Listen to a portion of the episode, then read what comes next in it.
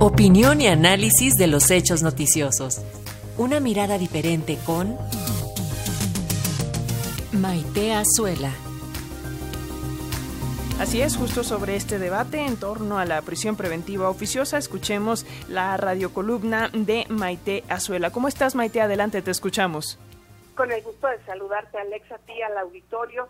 Pues creo que es un tema muy polémico, eh, interesante oír las declaraciones del presidente, quizá porque no se ha podido discutir abiertamente cuáles son las implicaciones de esta prisión preventiva oficiosa y sobre todo las consecuencias en términos de lucha contra la violencia y de justicia, porque si supiéramos que entre más presos tenemos, menos violencia, menos violencia hay y las investigaciones llegan a buen término y estos presos pues se comprueba su, su culpabilidad y por lo tanto reciben eh, una sentencia de, de ciertos años en prisión, pues sí estaríamos hablando de una justicia efectiva, pero desafortunadamente como ha funcionado en nuestro país, desde que Felipe Calderón incorporó esta prisión preventiva oficiosa y desde que ya en este sexenio se aumentó a 20 delitos adicionales la posibilidad de que alguien caiga en la cárcel sin que se le haya demostrado todavía la culpabilidad, pues no necesariamente estamos hablando de un país liberal, sino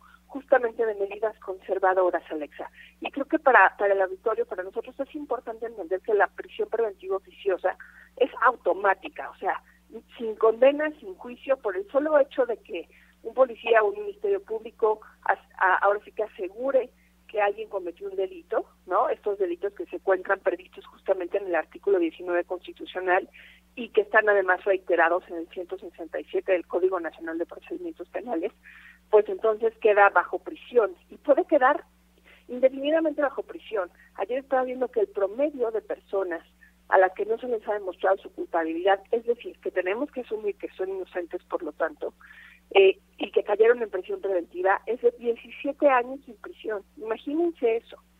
Esta medida, obviamente, viola los derechos humanos, el derecho a la libertad, la presunción de inocencia y sobre todo el derecho al debido proceso. Y, y bueno, pues la verdad es que a quien se puede recurrir en México y la instancia a la que le corresponde corregir esa, esa falta que cometió, pues yo no quisiera pensar que, que indebidamente, sino igual y sin el conocimiento profundo de las consecuencias que tenía el Poder Legislativo, pues es justamente la Suprema Corte de Justicia de la Nación. Y para eso además tenemos leyes y convenios internacionales que están a la par que la Constitución y que definitivamente pues nos indican que esos dos artículos son violatorios de derechos humanos. La Corte Interamericana ha, ha, tenido posturas en donde indican que los estados deben eliminar esta prisión preventiva porque lejos de ser una medida que, que inhiba o disuada los delitos, en realidad solo priva de libertad en la mayoría de los casos a personas inocentes. Además, los más afectados son los pobres, Alexa, porque quien tiene acceso a un buen abogado, quien tiene recursos y puede pagar una fianza, pues puede salir, pero quien no, pues es quien queda en la cárcel años y años sin que se pruebe su culpabilidad, ¿no? Y bueno, pues obviamente no no evoluciona ni se tiene acceso a, a medidas de justicia y es aquí cuando cuando a quienes más se afecta son a los a los más vulnerables. Esta figura además, y lo hemos visto recientemente, ¿no? Puede ser utilizada para la fabricación de delitos o presos políticos. Lo vimos incluso con eh, pues la detención de la cuñada del propio fiscal general de la República que estuvo en prisión sin que se pudiera demostrar que era culpable. Afortunadamente ya salió, pero ¿por qué es el ejemplo?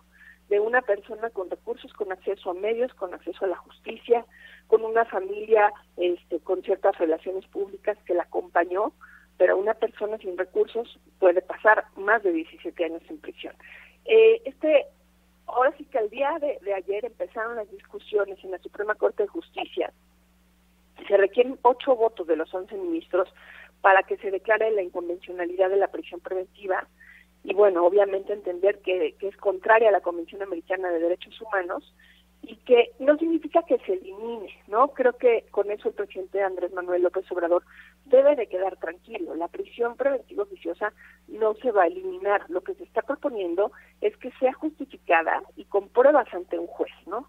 Y bueno, pues aquí tener en cuenta que el Código Nacional de Procedimientos Penales establece que no debe estar una persona bajo esta medida más de dos años sin sentencia, cosa que como estamos viendo no está sucediendo. Entonces, pues más que combatir los delitos arbitrariamente olvidándonos de que vivimos en una democracia constitucional en donde existe la división de poderes y que justamente si algo es responsabilidad de la Corte es declarar cuando un tema es inconstitucional o más allá de esto, cuando un tema en la Constitución es violatorio de derechos humanos.